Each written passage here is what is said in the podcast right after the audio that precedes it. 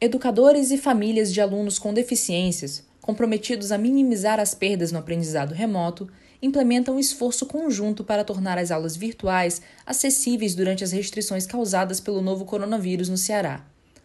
São 8.369 estudantes cearenses cegos, surdos e com transtorno do espectro autista, por exemplo, matriculados na rede municipal de Fortaleza, e 7.632 em escolas estaduais, no ano em que os desafios, que passam pela disponibilização de materiais adequados ao apoio de profissionais especializados, foram ampliados pela pandemia. Neste período foi lançada a Política Nacional de Educação Especial, na última quarta-feira, dia 30, que prevê apoio à instalação de salas de recursos multifuncionais, a formação de professores e a acessibilidade arquitetônica nos colégios. Organizações de educadores alertam, no entanto, que o texto também indica a separação de turmas, incluindo alunos com deficiências. No Ceará, enquanto ainda não há definição sobre o retorno às atividades presenciais em escolas públicas do Estado, o aluno do primeiro ano do ensino médio, Juan Pablo Fernandes Cruz, de 18 anos, acompanha o esforço conjunto para a adequação da forma de trocar conhecimento. Devido à infecção pela rubéola durante a gestação, o estudante nasceu sem enxergar. Como não temos a visão, os professores têm que ter essa experiência de associar coisas do cotidiano à matéria, senão a gente realmente fica perdido. Fecha aspas. Essa metodologia inclusiva ganha maior relevância, como observa o estudante, em disciplinas de apelo visual, como física, química e matemática, com seus gráficos e representações de compostos orgânicos. Abre aspas. Meu professor conseguiu fazer com que a gente elaborasse matérias táteis, em casa mesmo, e com a ajuda da família, para entender química. Se não tivesse essas moléculas, que fizemos com palitos de dente, não íamos conseguir entender o conteúdo justamente porque é muito visual. Fecha aspas, explica. No caso do Juan, que estuda na Escola de Ensino Médio Adalto Bezerra, em Fortaleza, parte dos professores manda fotos e instruções para os familiares desenvolverem materiais de apoio com o uso de palitos, massa de modelar e balinhas de goma. Ainda assim, o estudante percebe a necessidade de ampliar a qualificação específica para o ensino de alunos com deficiências, pelo receio de se aproximar e de entender, ainda atual entre parte dos professores. Abre aspas. Para qualquer aluno seria mais fácil o ensino presencial, pelo contato direto com o professor. Mas a pessoa com deficiência visual, para se locomover da casa para a escola, vai precisar tocar nos objetos e em outras pessoas, porque nossas mãos são nossos olhos. Com o coronavírus se espalhando por todos os lugares, a gente fica mais vulnerável. Fecha aspas, diz. Atenção necessária. Eliane Carlos de Oliveira acompanha a relevância do estudo acessível e inclusivo desde que a filha Raíssa, de 12 anos, entrou na escola aos 4 anos de idade. Devido a uma lesão cerebral, a estudante tem acompanhamento especial e realiza avaliações adaptadas. Criar um ambiente ideal para a menina faz com que a mãe estude sobre o tema e esteja em contato com a coordenação. Aspas, Trazer essa naturalidade para o professor é independente da pandemia, e a gente procura construir isso com a escola. Fecha aspas, pontua.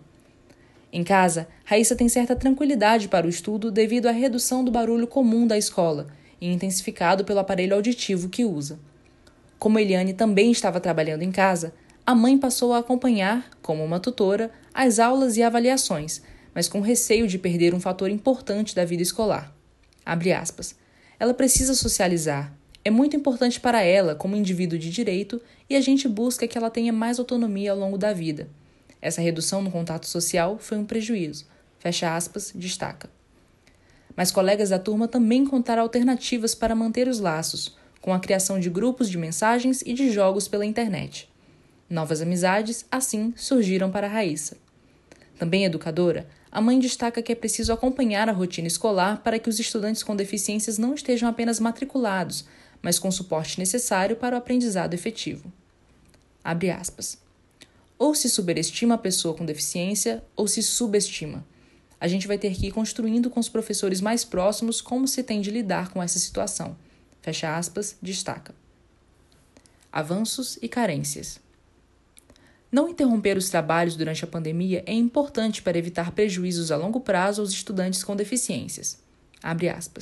É um prejuízo incalculável, Estamos falando de crianças e adolescentes que estão com a neuroplasticidade ao máximo, são esponjas para receber os estímulos que lhes são dados, e esse tempo parado é irreversível. Fecha aspas. Analisa a professora Beatriz Lima, do Departamento de Letras Estrangeiras na Universidade Federal do Ceará, a UFC. Em 2008, destaca a especialista, foi dado um passo importante para o acesso à educação inclusiva, com a publicação da Política Nacional de Educação Especial na perspectiva da educação inclusiva. A partir daquele ano, passa a ser obrigatório que qualquer pessoa com deficiências se matricule em escolas regulares. As escolas especiais não são extintas, mas os pais têm o um direito e as escolas têm que se adaptar a essas deficiências.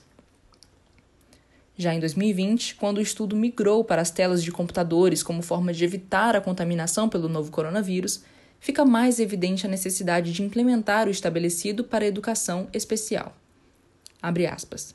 Infelizmente, nós temos uma web inacessível, sem audiodescrição, legendagem bem feita e sem janelas de libras.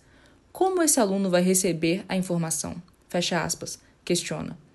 Ela propõe o diálogo com estudantes e as famílias para entender, na prática, quais as melhores metodologias e tecnologias para dar efetividade ao aprendizado.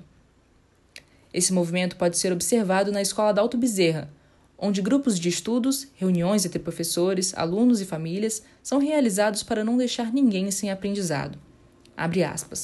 Nesse período de pandemia, pela minha vivência, se eles não estivessem tendo acompanhamento nos estudos, estariam bem distantes do contexto escolar e poderiam até desistir.